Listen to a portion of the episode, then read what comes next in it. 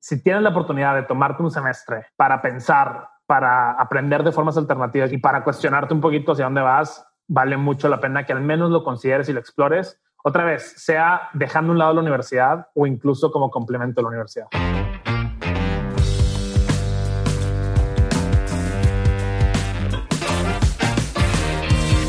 Hola a todos, yo soy Diego Barrazas y bienvenidos a un nuevo episodio de Mentes On School, el programa en el que traigo expertos para enseñaros lo que normalmente no se aprende en la escuela sobre hacer más dinero, tener más libertad o mejorar tu salud. El día de hoy me acompaña un muy buen amigo, Pato Bichara, que es fundador de Collective Academy, la neouniversidad más importante en Latinoamérica y de la cual soy orgullosamente mentor. Si quieren saber más sobre Pato o sobre Collective Academy, los invito a que lean las notas de este episodio, pero ahorita vámonos de lleno con el tema de hoy, que es qué hacer con tu carrera universitaria ahora que está habiendo tantos cambios. Así que si conoces a alguien que está en esta situación y que no está seguro de qué hacer el siguiente semestre, invítalo a que escuche este episodio, tal vez pueda tener la respuesta que estaba buscando.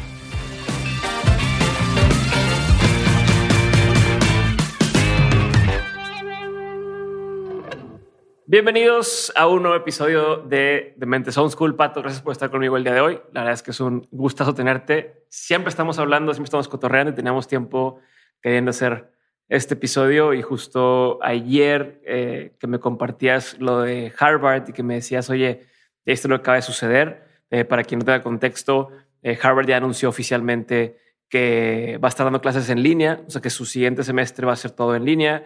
Universidades importantes en México ya hicieron lo mismo. Siguiente semestre va a ser modelo principalmente en línea, pero los costos siguen siendo los mismos, ¿no?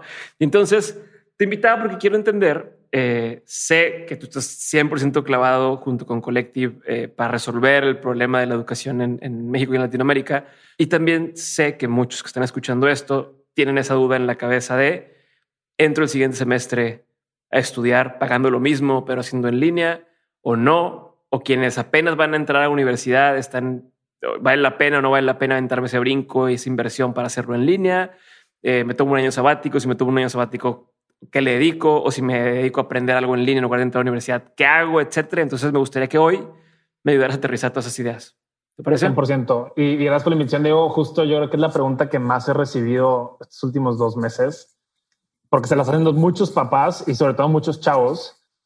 Y, y es esa pregunta de, oye, pues, ¿vale la pena que regrese, como lo planteabas tú? Y incluso si estoy estudiando la, la carrera correcta, da el cambio de circunstancias, ¿no? Siento que la pandemia aceleró muchas cosas y una de ellas fue el, tema del futuro de la educación. Y realmente, yo, por ponerte en contexto de nuestra audiencia, se estimaba que, que el 30% de los jóvenes en Estados Unidos habían estudiado algo en línea antes de la pandemia. Ahorita en Estados obviamente en México y Latinoamérica ese número pues es menor al 30, ¿no? Y, y la pandemia nos obligó a todos, absolutamente todos los que estudiamos o aprendemos en línea, porque ya sabes que siempre lo diferenciamos en Collective, a hacerlo. Y entonces de repente ese número se fue a 100% las instituciones no estaban listas, algunas ya lo están mucho más que hace tres, cuatro meses que, fue en marzo del 2020.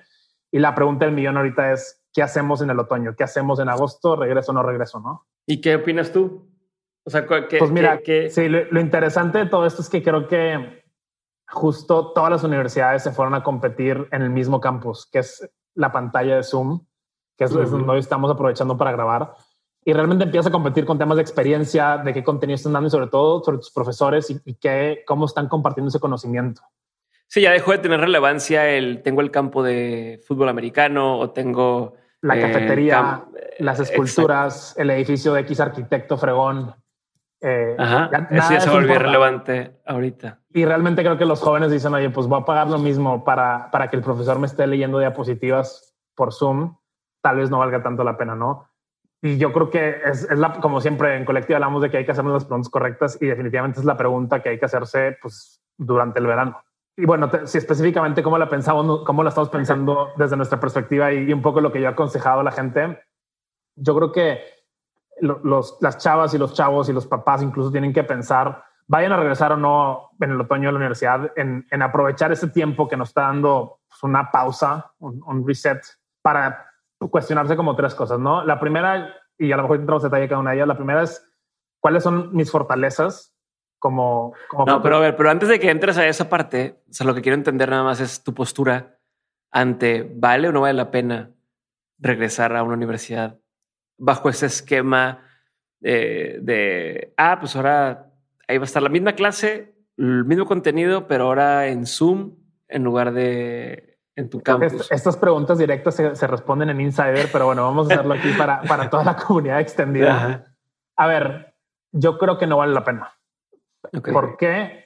Eh, porque realmente, si, si como quiera vamos a estar, lo más probablemente es que desde casa el resto del año y no sabemos si, si parte del 2021 también.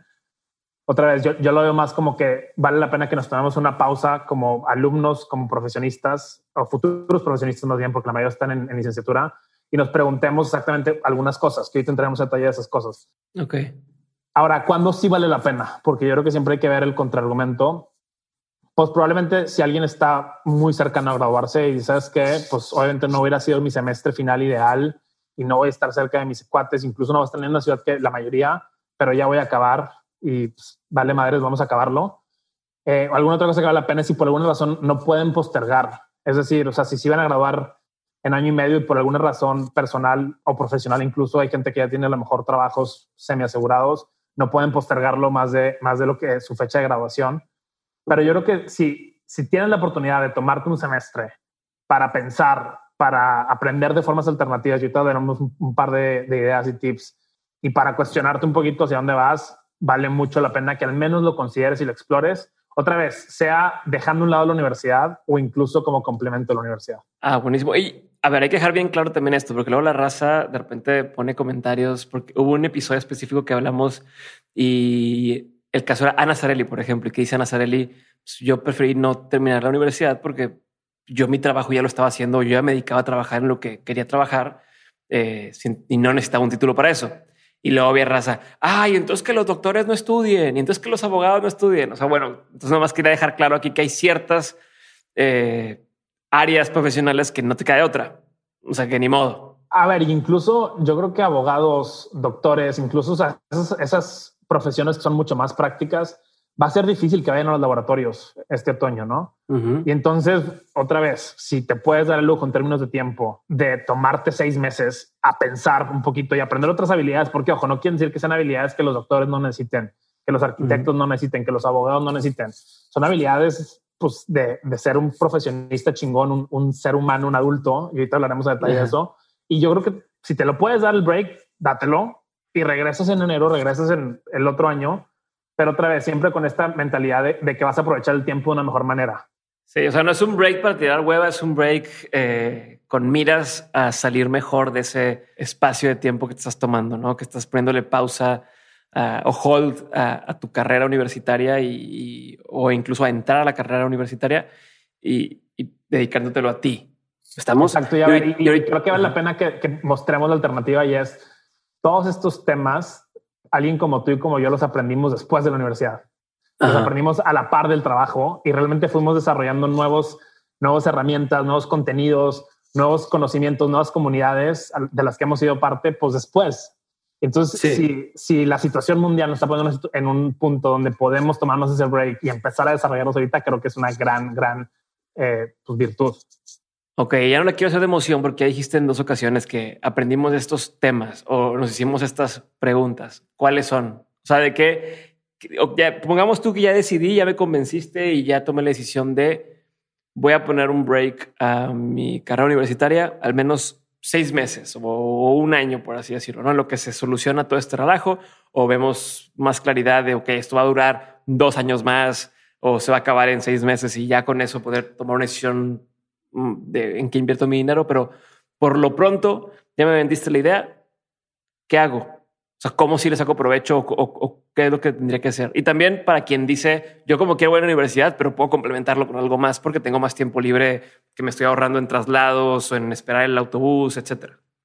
100%. A ver, a mí, me encantaría que, que, estuviéramos en diciembre de 2020 y que estos, estos jóvenes pudieran responder tres cosas, ¿no? La primera es un poco cuáles son mis fortalezas, quién soy, eh, un poquito qué quiero y qué estoy buscando en mi vida. Luego la segunda es haber desarrollado ciertas habilidades fundamentales para el mundo profesional. Y si quieres entramos a detalle de, cuáles son. Y el tercero sería, pues, ¿qué, ¿qué, decisión quiero tomar para mi futuro profesional de corto plazo? Otra vez, eh, siempre hablamos de que vamos a tener varias carreras profesionales en nuestra vida, pero yo creo que hacer algo de exploración en estos meses nos puede ayudar a tener un poquito de claridad de, a lo mejor ese primer, primer trabajo formal que vamos a buscar, pues, realmente qué queremos en eso, ¿no? Tanto en industria como en función. Ok, entonces, tres, son tres conceptos que me estás dando como idea que podemos empezar a trabajar. Identificar fortalezas, desarrollar habilidades esenciales para el mundo laboral y tomar la mejor decisión para mi futuro profesional. Sí. ¿Cuáles glosamos primero? Mira, yo creo que empecemos por, por las fortalezas, porque un poco de ahí sale en qué te vas a enfocar en el resto. y, realmente cuando hablamos de fortalezas son esas cosas que, que, nos hacen únicos, ¿no? Que, que alguien, que, que, sobre todo externos, familiares, amigos, nos dicen, oye, Pato, tú eres muy bueno para esto. Y de cierta forma, una primera pregunta ahí es, pues, ¿quién soy? ¿Para qué soy bueno? Eh, ¿Por qué tipo de, gente, de actividades la gente me reconoce? y ir, haciendo esa introspección, que de hecho era parte de lo que hacíamos ayer en tu clase de collective de storytelling, de, entendernos como personas y, darle un poquito de sentido a la, vida que hemos tenido los últimos 15, 16, 18 años, ¿no? Ok, ok. ¿Existe algún framework que podemos usar para eso? Mira, a mí me gusta mucho un libro de que se llama Designing Your Life, diseñando tu vida de, Bill Burnett y Dave Evans de la, de la Escuela de Diseño de Stanford. Ahí se los ponemos a nosotros del episodio. Pero creo que de manera general podríamos pensar como en cuatro preguntas que, muchas veces se, ven en un framework que se llama Ikigai. La primera es, ¿qué es lo que amo? O sea, ¿qué, me gusta hacer? Eh, ¿Qué es lo que me da energía?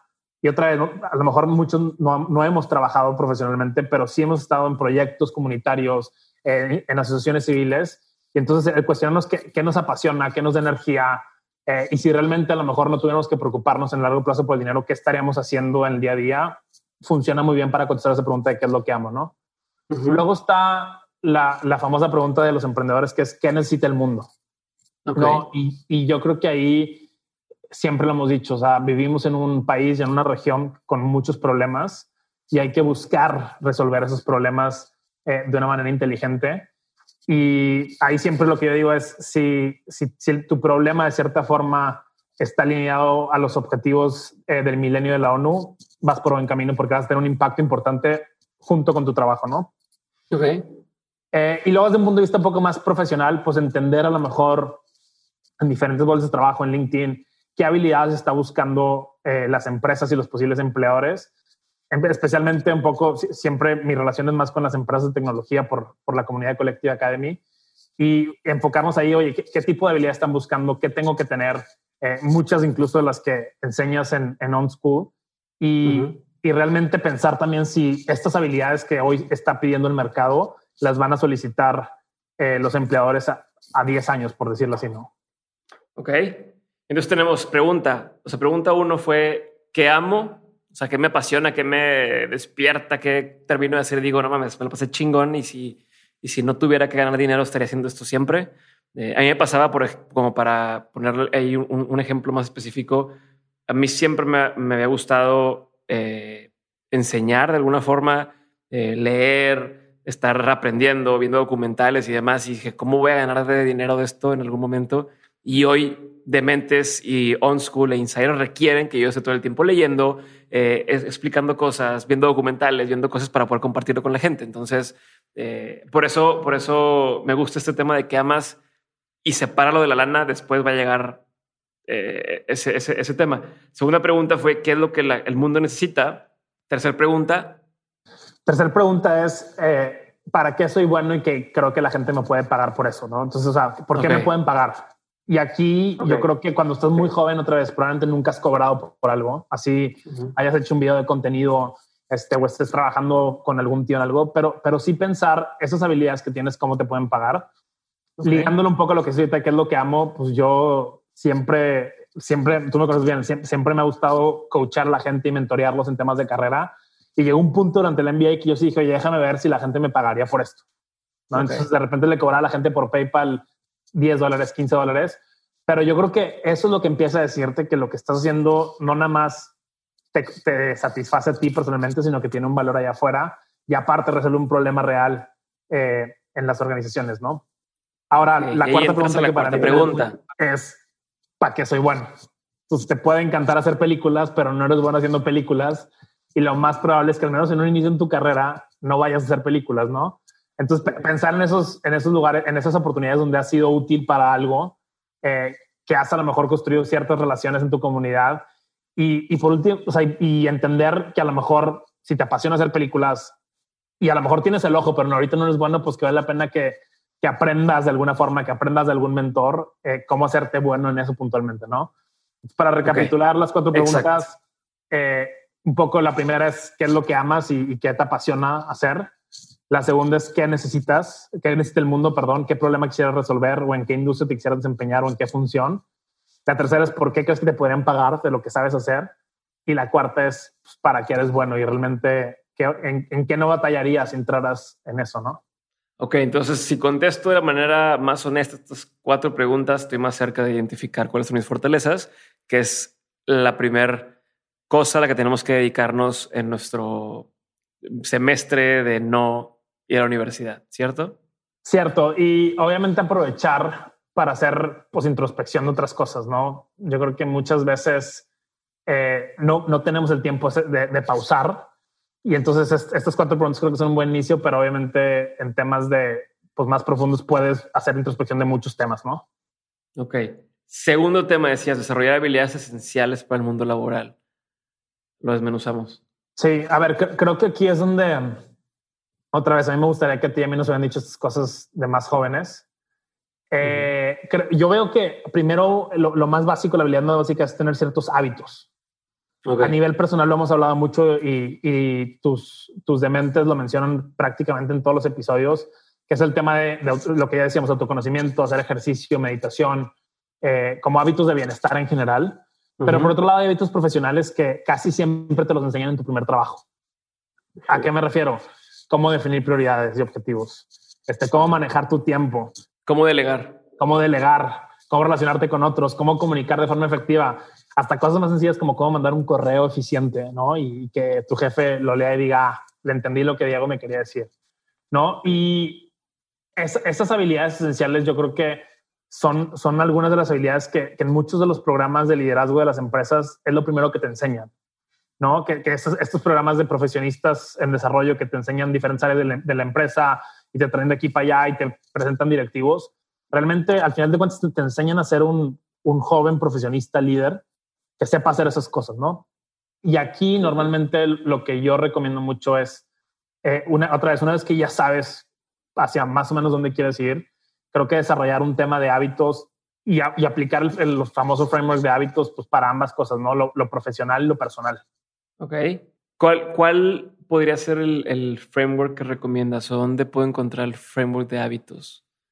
Mira, a mí me gusta. Tú me regalaste, tú me regalaste el libro de Atomic Habits y ahí lo ahí mencionan ese, pero no sé si te refieres a ese o te refieres a cuál. Sí, a ver, eh, Atomic Habits es, es, un gran libro de James, James Clear. Clear. Sí, y lo, y lo que dice Atomic Habits en, en, en resumen es los justo el punto. Los profesionistas más relevantes son aquellos que tienen hábitos eh, bien desarrollados y que continuamente lo están aprovechando eh, pues, para su vida personal y su vida profesional.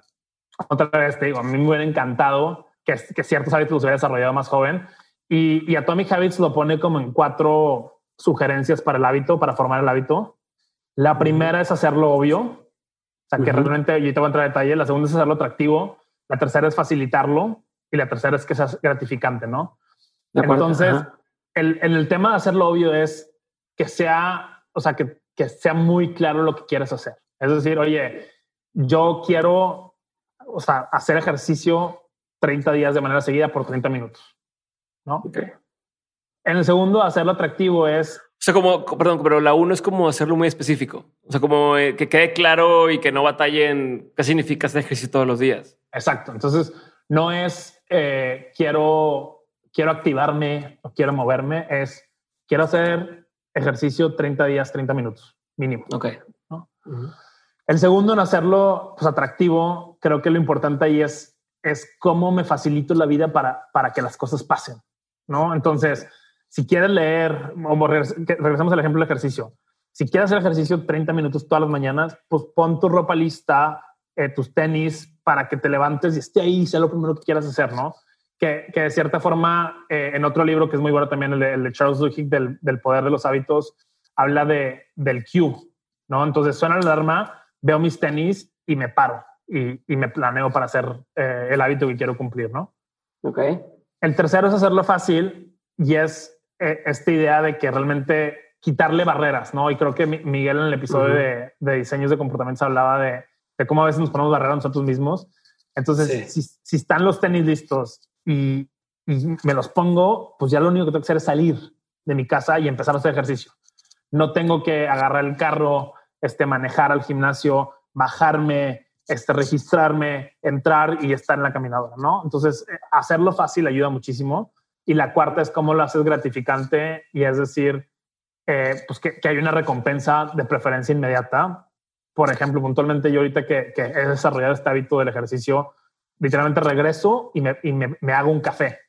Y para mí ese café de máquina rico es, es, una recompensa por, por haber cumplido mi, mis 30 minutos de ejercicio en el, en el día y, y, mi cerebro automáticamente empieza a ligar ese café y ese, ese placer del café con el hecho de que me paré en la mañana a hacer ejercicio, ¿no? Chingo. Ok, entonces esa es la parte de desarrollar habilidades y hábitos. Nos queda una tercera cosa que mencionaste, que es eh, tomar la mejor decisión para el futuro profesional y cómo le vamos a hacer. Sí, a ver, y, y esto creo que es la, la, más compleja de todas, porque sí.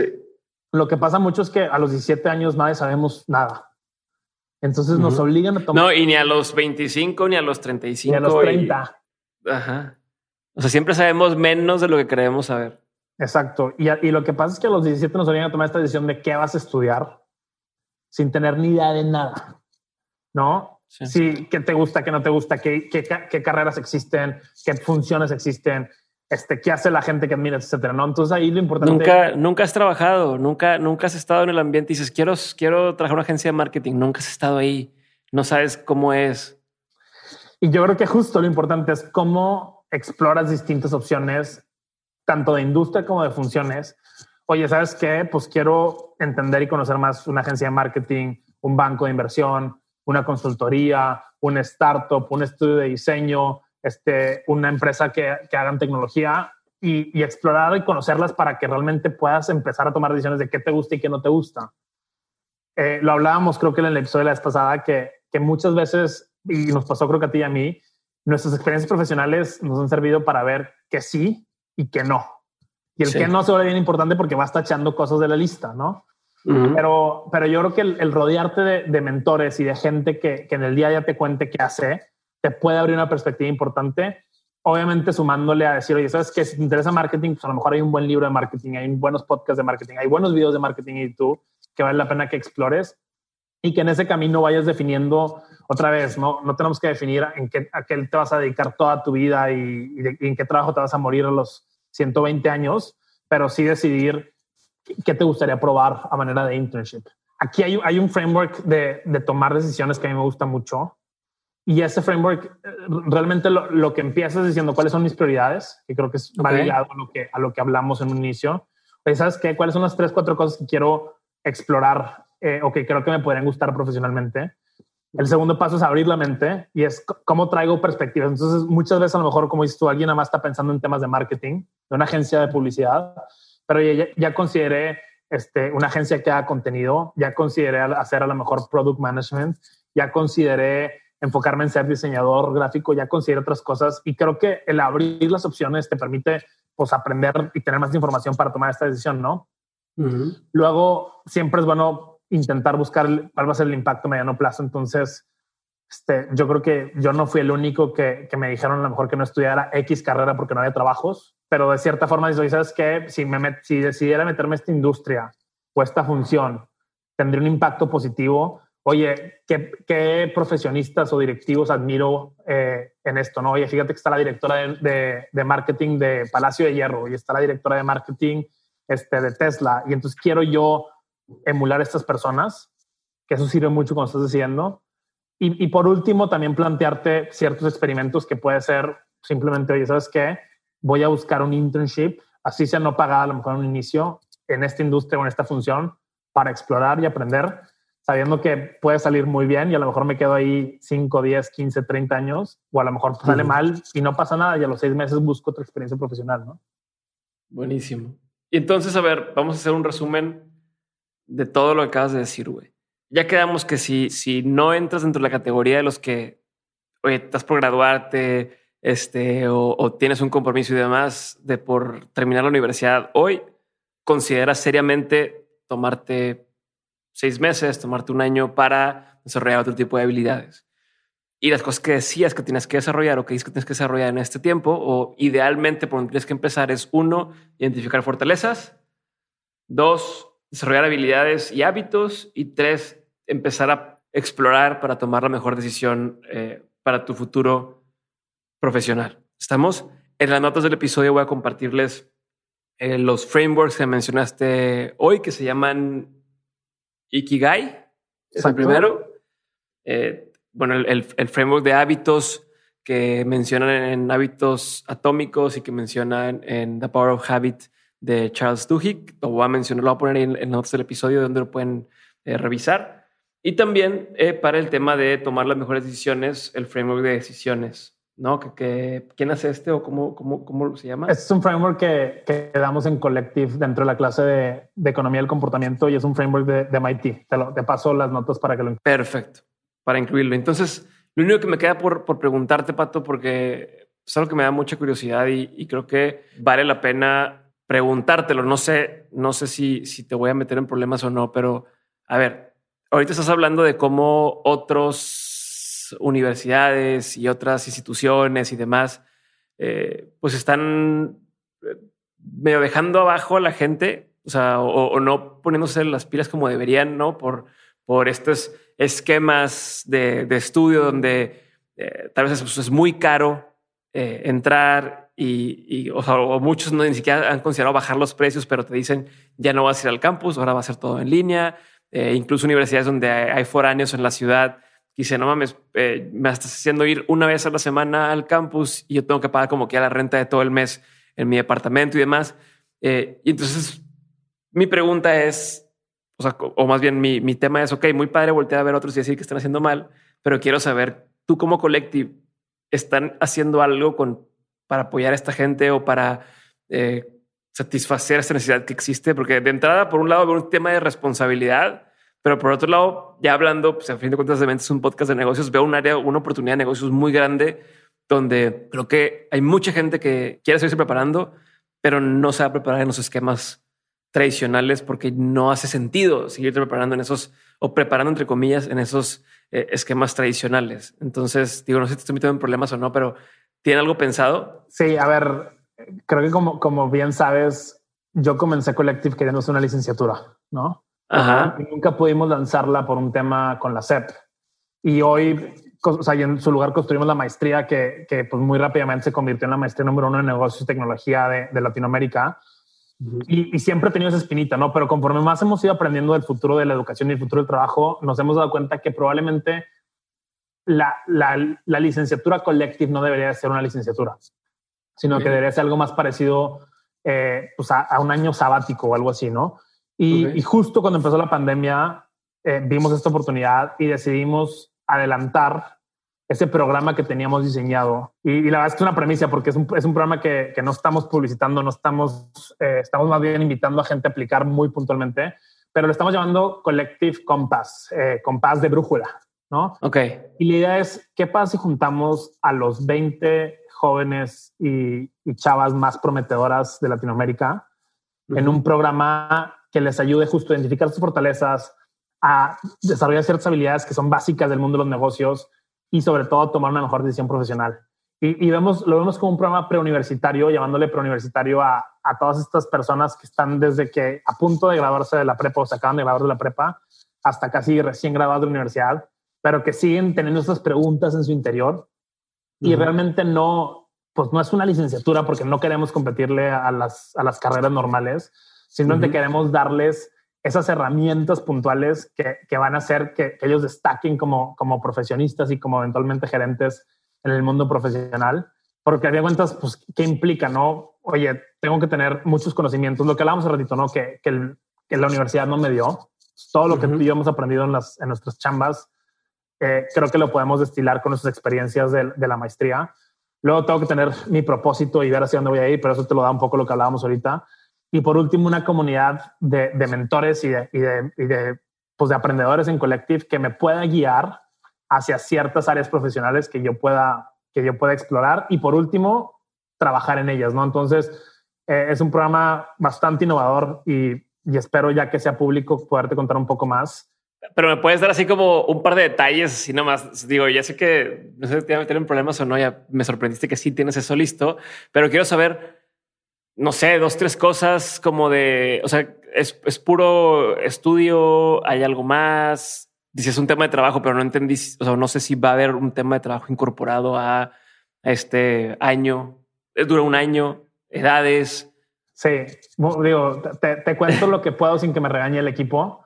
Eh, estamos planteando dos, dos, semestres o dos sprints, como le llamamos en Collective.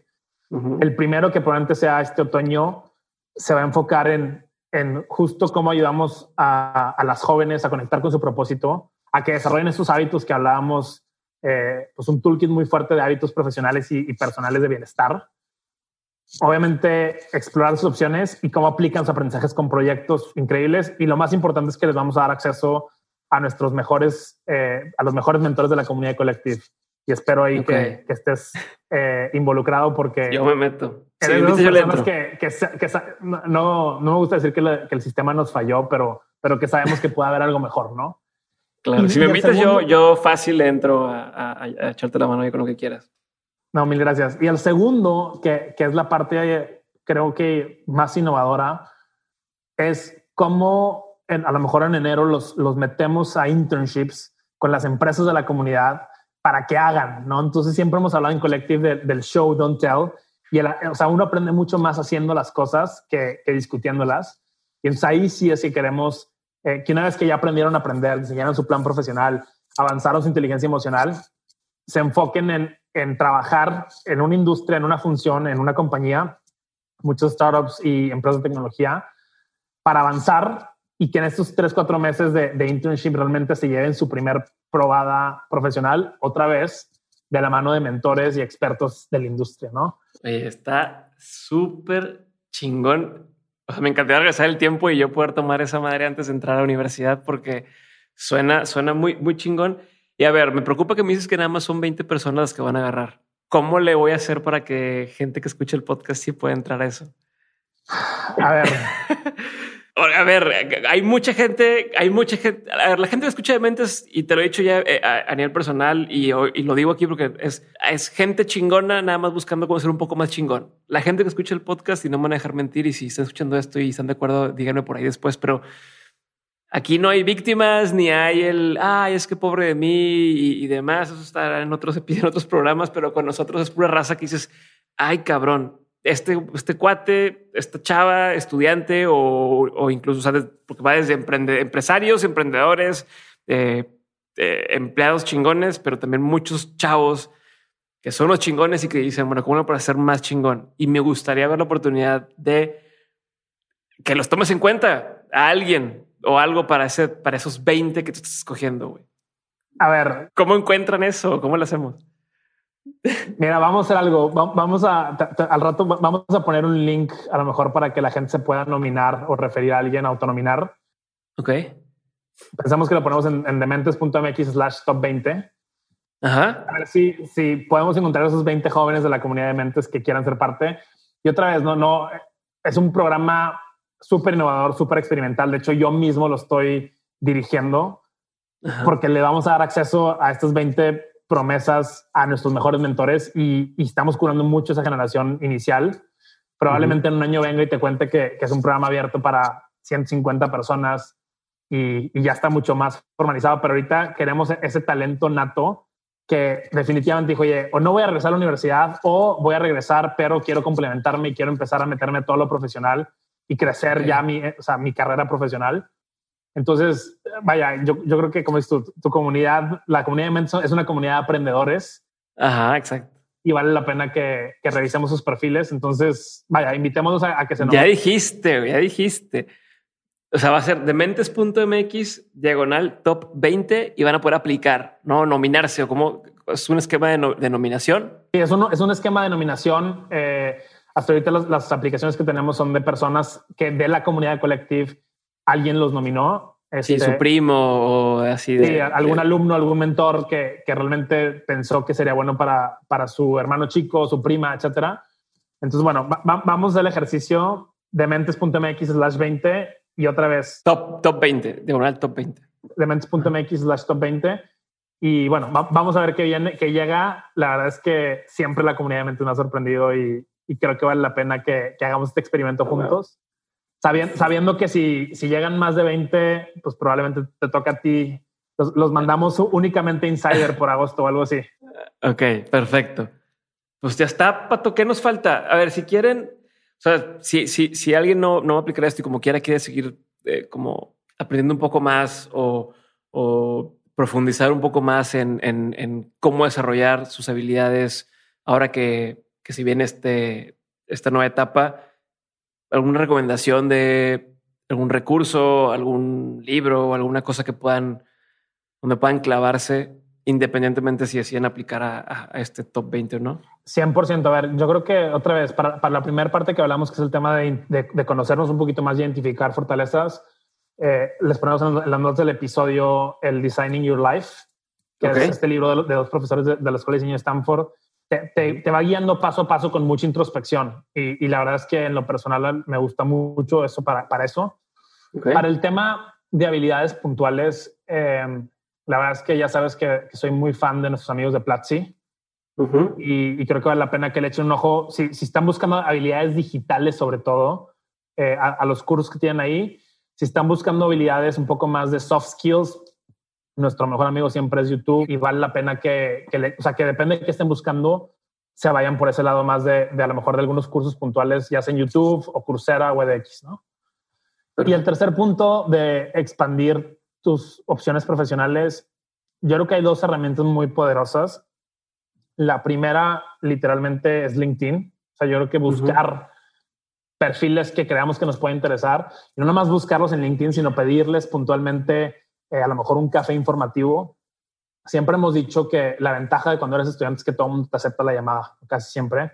Mandar un, un, un, mensaje muy puntual diciendo, ¿sabes qué? Diego, me interesa mucho aprender más sobre el tema de contenidos.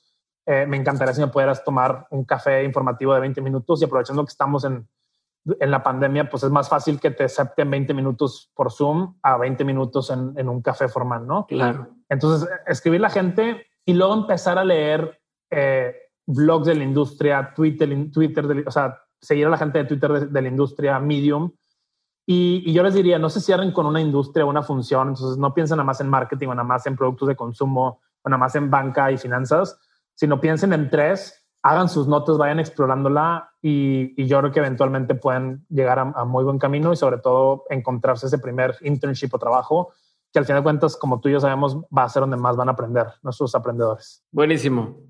Pato, ahí la dejamos. Chingos, gracias. Gracias por tu tiempo, gracias por la, la ¿cómo se primicia Gracias por la primicia de, de, a ver si no te regañan, de, del programa de Compass, de mentes.mx, diagonal top 20. Eh, gracias por compartir, güey. Ya sabes que estoy a la orden. Involúcrame en el, en el programa. Con mucho gusto eh, puedo apoyarte ahí en lo que se te, se te antoje, ¿va? Igualmente, eso es que siempre la orden de la comunidad de mentes y espero que nos veamos pronto para hablar de algún otro tema o más bien para contarte los resultados de estas 20 promesas. Buenísimo. Un abrazote. Nos vemos. Bye.